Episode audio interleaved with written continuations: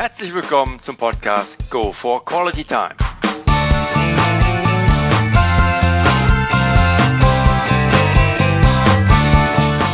Hier werden wöchentlich spannende Persönlichkeiten interviewt, um mit deren Erlebnissen und Erfahrungen zu mehr Lebensqualität in ihrem Alltag beizutragen. Mein Name ist Detlef Massorts. Fühle mich als Weltbürger an vielen Orten dieser Welt sehr wohl habe riesigen Spaß am internationalen Networken und bin obendrein begeisterter Fußballer. Ich freue mich sehr, heute als Gast Professor Dr. Clemens Kirschbaum vom Lehrstuhl für Biopsychologie der TU Dresden begrüßen zu dürfen mit dem Titel der Folge 18 Stress ist messbar und der richtige Umgang mit Stress. Hallo Clemens. Hallo Detlef. Dann gehen wir mal direkt in die Vollen, Clemens. Spring in dein Kurzprofil. Also, Name. Clemens Kirschbaum. Alter. 54 Jahre. Wohnort. Dresden. Familienstand. Glücklich verheiratet seit 26 Jahren. Glückwunsch dazu. Dankeschön, ja. Kinder. Zwei junge Mädchen, 16, 13, wunderbare Geschöpfe beide. Herrlich. Berufsabschluss, Ausbildung. Okay, ich habe äh, Psychologie studiert ähm, an der Uni in Hamburg und äh, in Münster. Habe dann anschließend in Trier promoviert, mich habilitiert und dann meine erste Professur in Düsseldorf gehabt, äh, mehrere Rufe ins Ausland bekommen und bin dann 2003 hier nach Dresden gewechselt. Okay, ausgeübter Beruf heute? Immer noch Hochschullehrer, Professor für Biopsychologie. Mhm. Vorlieben, Hobbys? Äh, einige. Vorlieben, ähm, nette Menschen treffen, ähm, gesellig zusammensitzen, guten Wein trinken, hervorragend essen, ähm, reden, aber auch so was Langweiliges wie Golf spielen äh, liegt mir sehr und äh, nimmt so einiges an Zeit in, meiner, in meinem Wochenplan ein. Hatte ich das also auch mittlerweile gepackt, das Golf? Leider ja, oder Gott sei Dank, ich weiß noch nicht. okay. Hast du ein Lebensmotto, Clemens? Lebensmotto, ähm, Motto, meiner Arbeitsumgebung äh, ist seit jeher, ähm, alles wird gut, egal was passiert, die kriegen das in den Griff. Und ähm, ein zweites Lebensmotto, ähm, vielleicht noch wichtiger ist, äh, Leben findet jetzt statt, hier und jetzt. Mhm. Schönes Motto. Gibt es ein absolutes No-No bei dir? Absolutes No-No. No-Go ist, ähm, wenn Menschen einander belügen, ähm, hinters Licht führen, ähm, unaufrichtig sind zueinander. Ähm, noch schlimmer, ähm, Kinder und, und Abhängige in irgendeiner Weise halt äh, missbrauchen, misshandeln, ähm, unrichtig äh, äh, mit, mit denen umgehen. Das ist äh, für mich wahrscheinlich so das Schlimmste, was ich mir vorstellen kann. Mhm. Kannst du bitte noch kurz, du hast eingangs schon, schon kurz von, von deinen Stationen auch als Professor ähm, erzählt, kannst du vielleicht noch kurz stichpunktartig ein paar Highlights ähm, deines beruflichen Werdegangs wiedergeben, also bezüglich aller Stipendien, Auszeichnung, Forschungsförderung aufzuzählen, das würde hier sicherlich wohl zu weit führen. Da sitzen wir morgen früh noch zusammen. Ähm, kann im Übrigen auch im Detail auf deiner Webseite deines Lehrstuhls nachgelesen werden. Aber vielleicht noch so ein paar Highlights einfach, die du, die dir wichtig sind, die du gerne noch herausstechen möchtest? Ähm, nee, eigentlich nicht, ähm, weil ich, weil ich mich selbst gar nicht so gerne lobe und ich glaube, dass ich ähm, ähm, so viel besser als, als äh, viele andere sind. Ich habe mich sehr gefreut über die Auszeichnung ähm, von Kollegen, die bereits Mitglieder sind, in die Nationale Akademie der Wissenschaften Leopoldina ähm, gewählt worden zu sein. Das ist im äh, November 2013 passiert. Seitdem bin ich also Akademie-Mitglied und ähm, ja, einer von ja, recht überschaubar wenigen, die halt ähm, in dieser Nationalen Akademie zusammengeschlossen sind. Und darüber mhm. habe ich mich sehr gefreut, darauf bin ich stolz. Ja, Glückwunsch dazu. Danke. Clemens, du setzt dich jetzt wissenschaftlich mit dem Thema Stress auseinander. Ein Thema, ja. welches leider zunehmend in der heutigen schnelllebigen Zeit immer mehr an Bedeutung gewinnt. Ja. Ich, ich, versuche einfach mal so als Laie in dieser Thematik auszudrücken, womit ihr euch unter anderem an deinem Lehrstuhl für Biopsychologie befasst. Es geht darum, Wechselwirkungen des menschlichen Körpers mit Stress zu untersuchen, also mit welchen Symptomen reagiert der menschliche Mechanismus auf Stress und wie lassen sich diese Symptome messen bzw. erfassen? Oder auch im Umkehrschluss, wie kann der menschliche Mechanismus wiederum Stress beeinflussen bzw. kontrollieren? Es gibt hier auch mittlerweile Messverfahren, so weiß ich von dir, mit denen sich Stress nicht nur nachweisen, sondern auch quantifizieren lässt. Also nachweisen lässt, in welcher Stärke er vorhanden ist. Da zielst du weltweit zu den Koryphäen auf diesem Gebiet. Dein Lehrstuhl der Biopsychologie an der TU Dresden hat jetzt Anfang des Jahres eine Studie zum Thema Burnout gestartet mit dir als Studienleiter. Es handelt sich dabei um das weltweit größte Forschungsprojekt zum Burnout-Thema und das über einen Zeitraum, der sich über die nächsten zwölf Jahre erstreckt. Fast jeder kennt das Thema, mehr oder weniger aus dem, seinem direkten Umfeld und hat schon mal drüber gesprochen. Aber bisher weiß man trotzdem nur erschreckend wenig über Ursprung und Entstehung. Als du jetzt vor circa 25 Jahren mit deinen Forschungen und Untersuchungen im wissenschaftlichen Bereich, Bereich angefangen hattest, war Burnout ja nun mal zumindest als Berufskrankheit noch nicht bekannt. Es gibt ja auch immer wieder Stimmen heute, die behaupten, Burnouts hätte es auch viel früher schon gegeben, nur hätte man das in der breiten Öffentlichkeit gar nicht so wahrgenommen wie heute. Wie ist da deine Sicht der Dinge, beziehungsweise wie wurde man darauf im Laufe der Jahre aufmerksam und wie hat sich das entwickelt?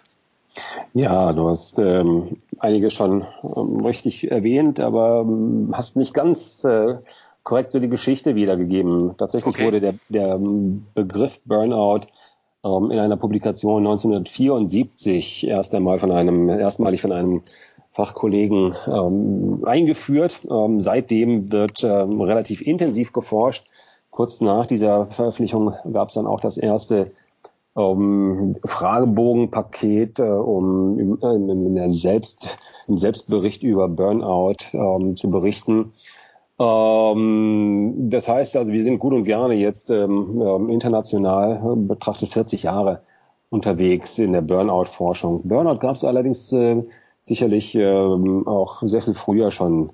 Ähm, zur Jahrhundertwende, 19. Äh, 20. Äh, Jahrhundert, gab es ähm, ein Krankheitsbild, das Neurasthenie genannt wurde und äh, viele Symptome des heutigen ausgebrannten Patienten einfach dann auch ähm, schon aufwies.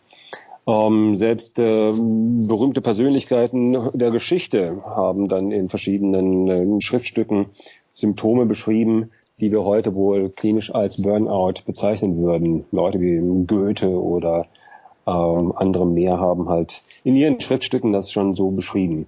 Also Burnout ist nichts, was wir jetzt in unserer modernen Leistungsgesellschaft erfunden hätten, mit unter mitnichten eine, eine ähm, Krankheitserfindung äh, der Neuzeit.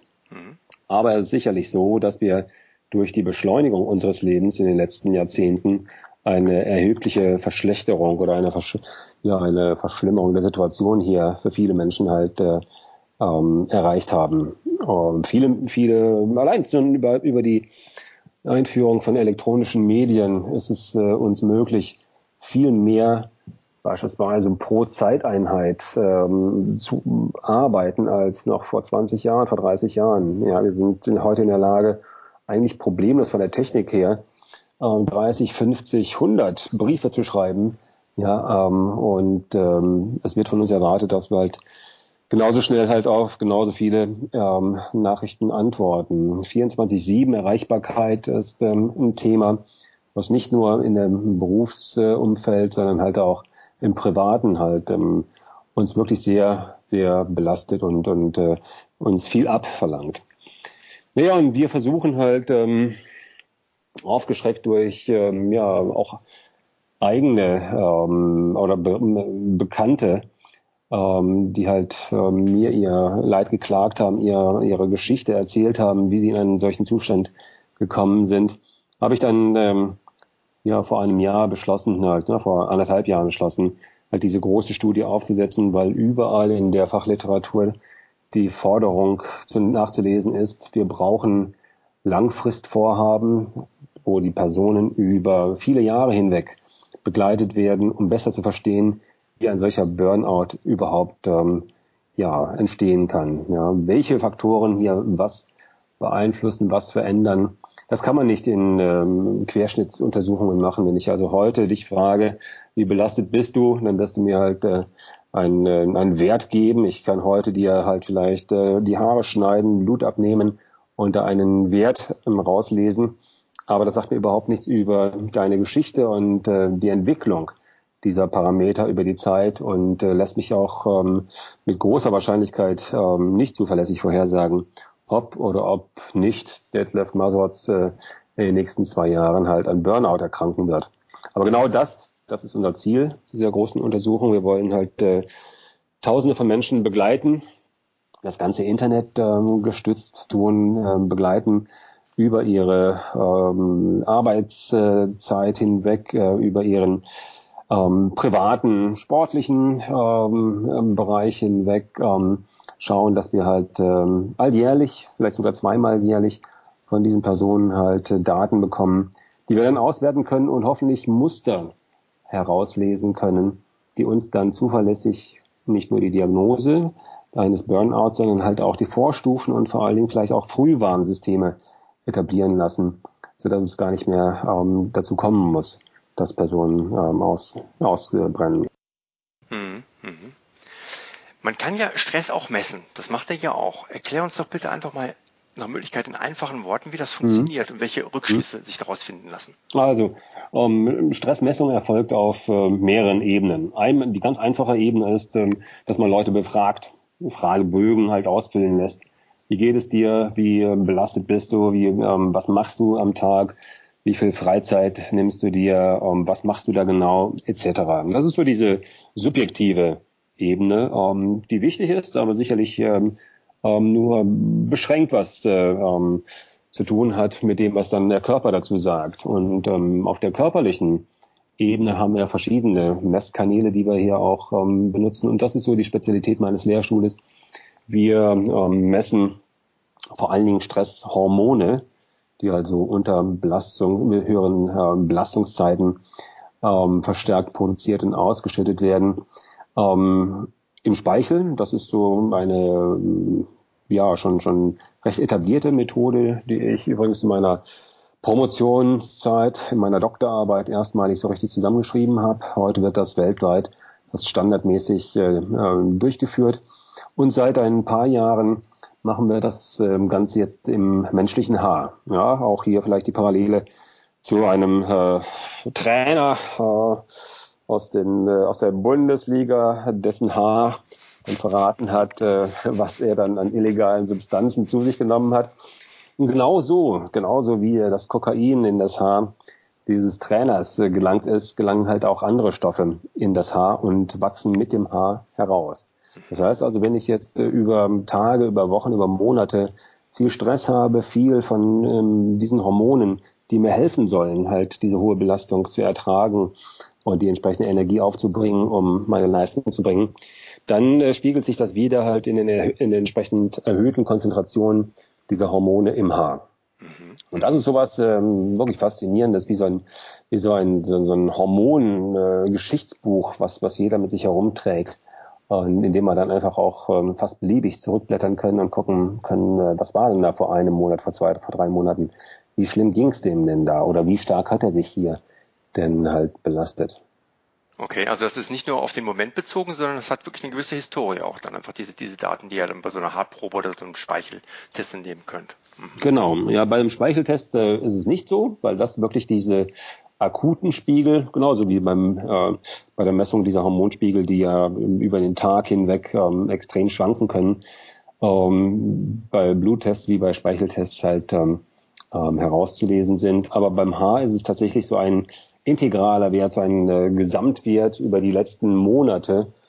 Ähm, und wenn man sieht, dass äh, das Haar so im Mittel bei uns ein Zentimeter pro Monat wächst, dann kannst du dir ausrechnen, dass bei einer Haarlänge von drei, sechs oder neun Zentimetern wir halt entsprechend äh, viele Monate zurückblicken können mhm.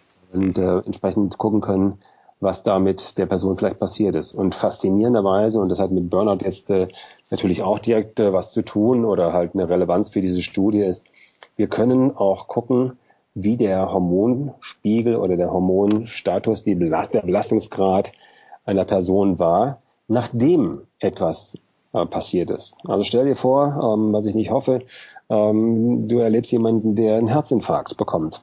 Ja, Herzinfarkt und äh, Stress stehen ganz eng ähm, miteinander verknüpft da. Und äh, viele sagen, ähm, zu viel Stress ähm, erschwert ähm, die Situation eines vielleicht schon geschädigten, vorgeschädigten Herzens und kann dann einen Herzinfarkt dann äh, tatsächlich auch mit auslösen. Dann wird ein solcher Patient in die, äh, in die Notaufnahme, in die Kardiologie, ähm, ins Herzzentrum gebracht und dann können wir anhand ähm, der, der Haarproben dann tatsächlich sehen, wie hoch der Stress ähm, an, gemessen an diesen Stresshormonen ähm, tatsächlich war, bevor die Person den Infarkt bekommen hat. Und das ist jetzt schon gerade eingetreten. Das heißt also, wir können wirklich zurückblättern in diesem individuellen Geschichtsbuch. Und das ist jetzt einmalig. Das kann man mit, mit keiner anderen, äh, keiner anderen Probenmatrix, weder Blut noch Speichel, Urin. Ähm, das funktioniert nur mit, mit diesem Haar. Mhm. Interessant. Clemens, welchen Fehler erkennst du bei Leuten, wenn sie zulassen, dass es überhaupt zu Stress kommt? Was würdest du aus deiner Sicht empfehlen, dem präventiv zu entgegnen? Beziehungsweise, wenn er dann eintritt, der Stress, welche Fehler erkennst du dann wiederum beim Umgang mit Stress?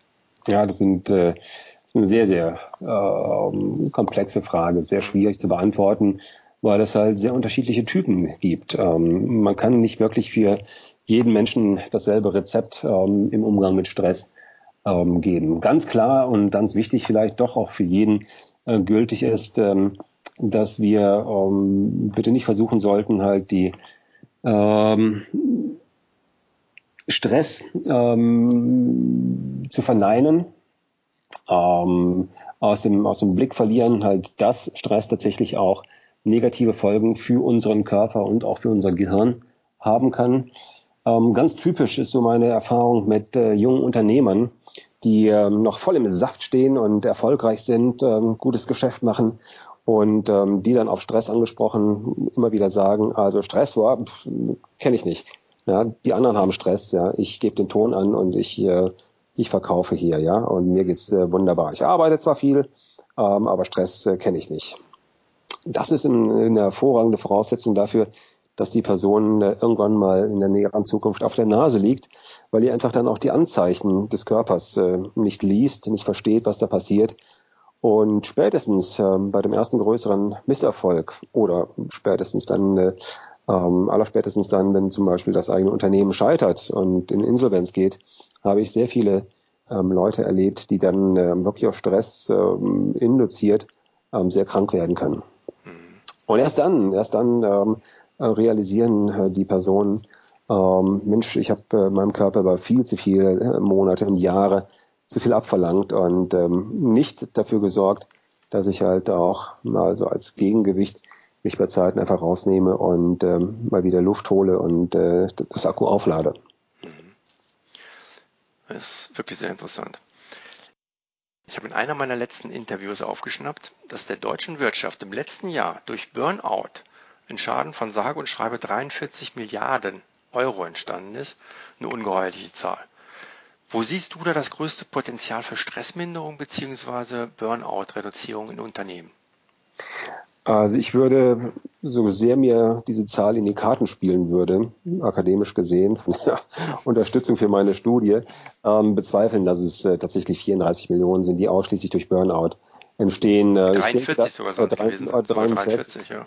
Also das ist, das ist beim Gesamtumsatz äh, der deutschen Wirtschaft ähm, ähm, kaum vorstellbar. Aber egal, egal ob es jetzt äh, 4,3 oder 43 Milliarden sind, das sind viel zu viele ähm, Euros, die dafür aufge aufgewendet werden müssen. Ähm, ähm, etwas ähm, natürlich äh, würde jeder sagen, ähm, der sich mit damit auseinandersetzt, ähm, ähm Präventionsmaßnahmen wären sicherlich hier ähm, geeignetsten, um ähm, dem Ganzen vorzubeugen, wie der Name ja schon sagt. Aber leichter gesagt als getan.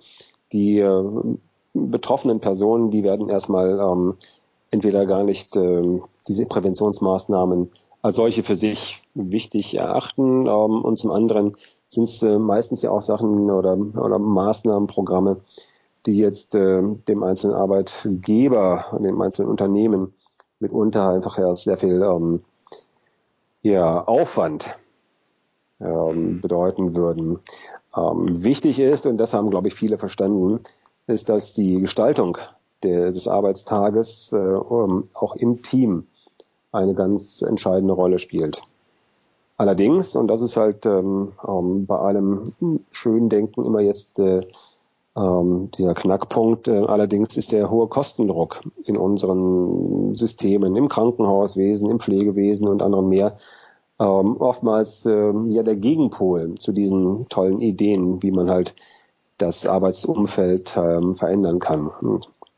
Ganz klar ist äh, aus der Forschung, dass wir gut daran tun, ähm, Arbeiten zu verteilen oder einzuteilen, die abwechslungsreich sind. Ja, Personen immer wieder dasselbe machen zu lassen über Jahre hinweg ist für die allerwenigsten von uns ähm, akzeptabel und ähm, sinnschöpfend.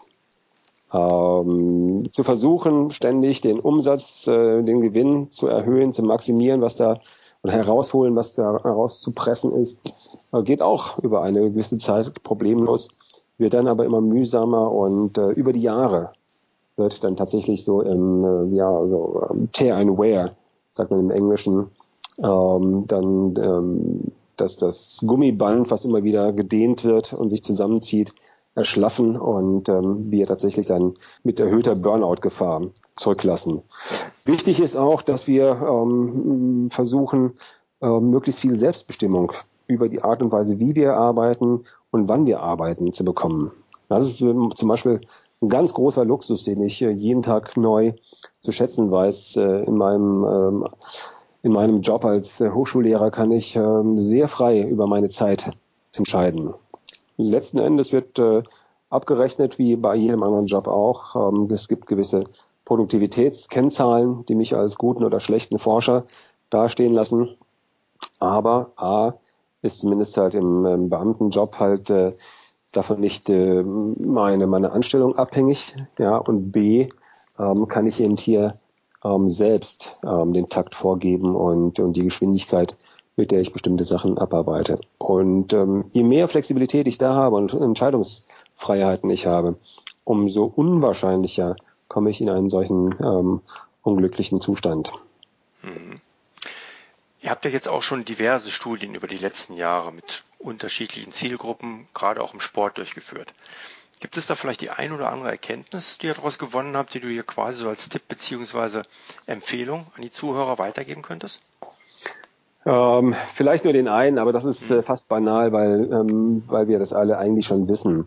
Ähm, ein, ähm, eine mäßig, eine, die Ausübung von mäßigem Sport ist für uns alle halt ähm, absolut wichtig, um ähm, über viele Jahre lang leistungsstark und, und gesund zu bleiben. Auf der anderen Seite haben einige von uns große Schwierigkeiten zu akzeptieren, dass äh, der älter werdende Körper ähm, nicht mehr so belastbar ist, zumindest viele von uns, ja. ähm, wie das vor, vor 30 Jahren vielleicht der Fall noch war. Ja, ich bin jetzt 54 und habe beispielsweise halt mit den mit den Vätern ähm, ähm, in der Schule Fußball gespielt, ähm, Donnerstags abends.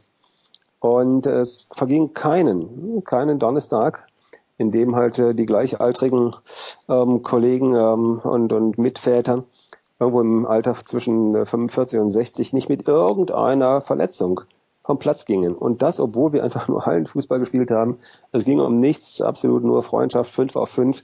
Und trotzdem haben wir uns eingebildet, die wir vielleicht vorher mal ganz erfolgreich Fußball gespielt haben oder einen anderen Sport betrieben haben, dass das, was wir vorher konnten, auch heute noch mental abbilden können und uns ganz genau wissen und vorstellen können, ähm, wie diese Bewegung abläuft, dass das einfach mit den Knochen, mit den Sehnen und mit den Muskeln so nicht mehr funktioniert. Mhm. Und am Ende des Tages äh, ja, fährt dann halt wieder einer mit äh, dem, dem Chef der Radiologie hier in unserem T-Team auch mitspielt, ähm, dann wieder halt in, äh, in die Uniklinik muss geröntgt werden oder unter das MRT, weil wieder irgendwas kaputt gegangen ist. Mhm. Und das, und das ist, glaube ich, ähm, ganz wichtig. Wir müssen einfach akzeptieren, dass wir einen Preis dafür bezahlen, dass wir über viele Jahre lang unserem Körper viel abverlangen und unserem Gehirn viel abverlangen. Ja, und äh, dass wir ähm, solchen plastischen Prozessen unterworfen sind und akzeptieren müssen, dass es ab einem bestimmten Punkt wirklich schwieriger wird, dem Körper ohne, ohne gefährliche Konsequenzen das Gleiche abzuverlangen,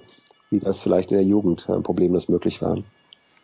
Naja, auch wenn es beinahe klingt, trotzdem gut, das noch mit Nachdruck da auch an der Stelle von einem Experten noch mal auf den Weg zu bekommen, kein Thema. Kann mich da auch gut wiedererkennen, ohne Frage. Rückblickend, was war bisher so deine größte berufliche Herausforderung und wie hast du sie gemeistert? Das weiß ich noch nicht. Ähm, rückblickend, ähm, eigentlich stehe ich im Moment so mit diesem Riesenprojekt vor meiner größten ähm, beruflichen Herausforderung, weil das schon, wie du eingangs richtig gesagt hast, wahrscheinlich die, die größte, weltweit größte biopsychologische Studie zu Burnout ist. Und äh, wenn wir am Ende des Jahres dann vielleicht 10.000 Personen auf der Teilnehmerliste haben, die halt über die Jahre ähm, intensiv zu betreuen, zu beforschen, mit einem relativ großen Team das Ganze zu ähm, machen, das ist eine große Herausforderung. Die zweite große Herausforderung habe ich anderthalb Jahre ähm, zurückliegend ähm, begonnen. Ähm, ich bin seitdem Dekan einer ähm, Fakultät mit 100 Professoren ähm, und da ist das, ähm, das ist schon ziemlich herausfordernd, dann aus den verschiedenen Fachkulturen heraus, aus der Mathematik, Physik, Chemie, Biologie und halt der Psychologie heraus äh, so die äh, ja verschiedenen eigenständigen Köpfe doch äh, so als Team zusammenzubinden und äh, in eine gemeinsame Richtung halt ähm, laufen zu lassen. Das ist ähm, auf so einer Management-Ebene die, die große Herausforderung, der ich mich im Moment immer noch gegenübergestellt sehe. Na, à la Bonheur. Bin gespannt, werde das so verfolgen, aber ich habe da keine Zweifel, dass du auch das wieder bewältigen und managen wirst. Mal sehen, ja. Ach, ganz sicher. Life Story. Kommen wir zu dem Punkt, Clemens. Gibt es da ein besonderes Ereignis, vielleicht auch mit einem besonderen Menschen aus deiner Vergangenheit, welches deinen weiteren Lebensweg entscheidend geprägt hat? Und wenn ja, in welcher Form? Ja, es sind sicher viele, ähm, viele Menschen, die meinen Lebensweg ganz entscheidend geprägt haben. Ähm, angefangen von meinen wunderbaren Eltern, die, ähm, du kennst sie beide, hast sie beide kennengelernt. Äh, mein Vater leider viel zu früh verstorben uns allen ähm, erst einmal eine, eine Kindheit und, und auch eine, ein späteres Erwachsenwerden ähm, ermöglicht haben, ähm, das ähm, einfach geprägt von absolutem Vertrauen und, äh, und warmherzigem Umgang miteinander, glaube ich, für uns alle ähm, lebensprägend war. Also alle drei Kinder, alle drei Jungs äh, der Kirschbaumfamilie. Und das ist, ähm, glaube ich, einfach so ganz tief verankert, nicht nur in den Genen, sondern auch in dem hoffentlich Alltag, im alltäglich gezeigten Verhalten anderen Menschen gegenüber. Und eine Grundlage dessen, ähm, wie ich überhaupt äh, existieren kann und, ähm, und hier arbeite, letztlich. Dann ähm, definitiv, definitiv hat mich äh, meine Frau ähm, massiv zum Besseren verändert. Ich habe sie äh, 1985 ja, kennengelernt und äh, seitdem hat sich, glaube ich, sehr viel in meinem Leben verändert und äh, rückblickend kann ich sagen, ähm, absolut ausschließlich zum Besseren. Äh, ich bin sehr, sehr froh, dass ich an der Seite meiner Frau ähm, jetzt leben darf, so, so viele Jahre, so viele wunderbare Erlebnisse schon mit ihr teilen konnte. Aber auch ähm, ganz, ganz vor kurzem hat mich ein äh, leider sehr negatives Ereignis äh, geprägt. Da ist äh, einer ähm, der besagten Mitväter ähm, aus äh, dem Kreis ähm, unserer Schule äh, mit 65 äh, ähm, plötzlich einem Herzinfarkt verstorben. Ähm, und das, weil er halt, ähm, deshalb sagte ich das gerade auch, ähm, ja, seinem, seinem ständig dem Sport auch ausgesetzten Körper dann einfach doch zu viel zugemutet ähm, hat und äh, beim Rollhockey sonntags dann einfach zusammengebrochen ist und äh, nicht mehr wiederbelebbar war. Und das hat mich nochmal ein bisschen aufhorchen lassen und ich hoffe, dass ich da und, und wir alle, die das äh, hautnah miterlebt haben, ähm, nachdenklich werden lassen und äh, ein bisschen mehr auf unseren Körper hören und äh, Warnzeichen bei Zeiten halt dann auch ähm, ähm, richtig lesen lassen, sodass wir da hoffentlich noch ganz viele Jahre miteinander hier Spaß haben können. Frage jetzt an den Stressprofessor, ja, nicht respektierlich gemeint. Was sind eigentlich typische Situationen, die bei dir Stress auslösen? Und wie gehst du damit um? Was, oh, was ja, und wie bringst du dich dann wieder selber in den Erholmodus zum Abschalten? Meine These ist ja, dass man immer darüber arbeitet, ähm, was man selbst an Aufgabe, Entwicklungsaufgabe mit sich herumschleppt. Das heißt also, der Stressprofessor ist äh, ähm, nicht weniger, sondern sicherlich vielleicht hier und da mehr gestresst als als äh, seine Mitmenschen möglicherweise. Ja, was bringt mich ähm, unter Stress? Also mich bringt ähm, meine furchtbare Zeitplanung häufig unter Stress. Das heißt, mein Zeitmanagement ist äh, ein solches, dass ich ähm, gerne versuche, halt in äh, die äh, 60 Minuten einer Stunde ähm, so viel reinzupacken, weil ich immer denke, ach, das geht auch noch, da geht noch ein bisschen was rein und dann irgendwann feststelle, dass ich doch äh, zu wenig Zeit eingeplant habe für das eine oder andere. Und äh, weil ich, äh, glaube ich, ein relativ ähm, pflichtbewusster Mensch ähm, bin, ähm, versuche ich dann trotzdem halt dann noch alles äh, so hinzukriegen, dass das dann noch passt. Und das äh, bringt mich mit, mitunter immer wieder in Situationen, wo ich immer nach, im Nachhinein denke, mein Gott, bist du blöd. Also zwei Sachen weniger und das Ganze hättest du viel entspannter und vielleicht dann auch besser machen können. Das ist wirklich sehr ärgerlich und sehr ähm, ja, lächerlich für jemanden, der das eigentlich professionell ähm, im Griff haben sollte. Ähm, was bringt mich noch unter Stress? Ähm, ich bin kein, kein ähm, Wettkampftyp. Das heißt, immer wenn ich Turniere spiele zum Beispiel, das war schon äh, als, äh, als Bursche, wenn wir halt dann irgendwelche wichtigen ähm, Meisterschaftsspiele im Fußball ähm, ähm, hatten, habe ich äh, ganz oft, früher zumindest immer so halt mit, mit Magenschmerzen und so reagiert, einfach so diese Nervosität vor dem Spiel, diese Aufregung, die hat mir immer unheimlich zugesetzt. Da war ich, glaube ich, schon, ähm, schon ganz schön gestresst. Und heute ist das für mich ähm, genauso aufregend, wenn ich irgendwelche, irgendwelche blöden Golfturniere spiele, da an den Start gehe, an den ersten Abschlag gehe und ganz, ganz genau weiß, wenn du den jetzt äh, wieder rechts ähm, rauszimmerst, den Ball, ja, dann startest du schon mal mit äh, zwei Strafpunkten, großartig. Und hast du, dann läufst du dann wieder 17 Löcher diesem, diesem bescheuerten Schlag hinterher. Und ähm, was mache ich dagegen? Ich versuche schon halt ähm, so mentale Strategien einzusetzen, ähm, ähm, angefangen von Atem- und Entspannungsübungen klar einzusetzen. Das ist schon, glaube ich, ganz wichtig. Aber im, wenn man es jetzt nicht akut betrachtet, sondern ähm, im, im übergeordneten Sinne ist es ganz wichtig und das nehme ich mir raus, ähm, äh, dass ich immer wieder halt ähm, so Inseln der Ruhe und der Entspannung für mich äh, ähm, raushole im, im Alltag. Auch mittendrin in der Woche einfach mal eine Stunde oder zwei verschwinde und einfach nur für mich bin oder auch ähm, ja irgend, irgendetwas mache, was mir wirklich selber sehr viel Freude macht. Das ist ganz wichtig. Ich glaube, viele von uns ähm, ähm vernachlässigen das im, im Alltag. Wir haben ähm, ähm, die allerwenigsten von uns noch so eine richtige Ahnung, was uns wirklich viel Spaß macht und, und Freude bereitet im Alltag und so kleine, kleine Inseln dieser, dieser Glückseligkeit geben können, die wir aufsuchen können, wenn es uns im Moment halt äh, mal nicht so gut geht. Und dieses, dieses zu suchen und oder bewusst ähm, aufzurufen, ist eine ähm, ganz große Quelle von Entspannung für mich und äh, ja, holt mich ganz schnell wieder auf den normalen Modus zurück. Mhm. Ja, guter Hint, guter Tipp. Klasse. Vor allen Dingen vielen Dank für deine Zeit und dieses Interview und die wirklich überaus interessanten Einblicke in ein Thema, welches immer mehr Menschen heutzutage beschäftigt, leider beschäftigen muss. Vor allem aber für die nicht zu wissenschaftlichen Ausführungen und damit auch für Laien zu diesem Thema wie mich gut verständlich. Hat nicht nur viel Spaß gemacht, sich hier mit dir austauschen zu dürfen, sondern mir auch einige neue Aspekte zum Thema Stress und Burnout geliefert und ich denke auch einigen unserer Zuhörer. Also nochmal vielen lieben Dank dafür. Sehr gerne. Liebe Zuhörer, sollten Sie weitergehendes Interesse haben zum Thema Stress bzw. Burnout-Untersuchungen des Lehrstuhls für Biopsychologie der TU Dresden unter der Leitung von Professor Dr. Clemens Kirschbaum, dann lohnt es sich, mal einen Blick auf folgende Webseite zu werfen unter www Dresdner-Burnout-Studie.de. Den Link finden Sie aber auch wie gehabt in meinen Shownotes, ebenso wie ein Verweis auf die aktuellen Studienveröffentlichungen zu diesem Thema. Ja, sollte Ihnen der heutige Podcast gefallen haben, dann würde ich mich freuen, wenn Sie ihn kurz in iTunes bewerten. Ihre Bewertung hilft, meinen Podcast sichtbarer zu machen und mehr Leute werden so auf ihn aufmerksam. Würde mich freuen, Sie auch nächste Woche wieder begrüßen zu dürfen bis dahin, eine entspannte Quality Time.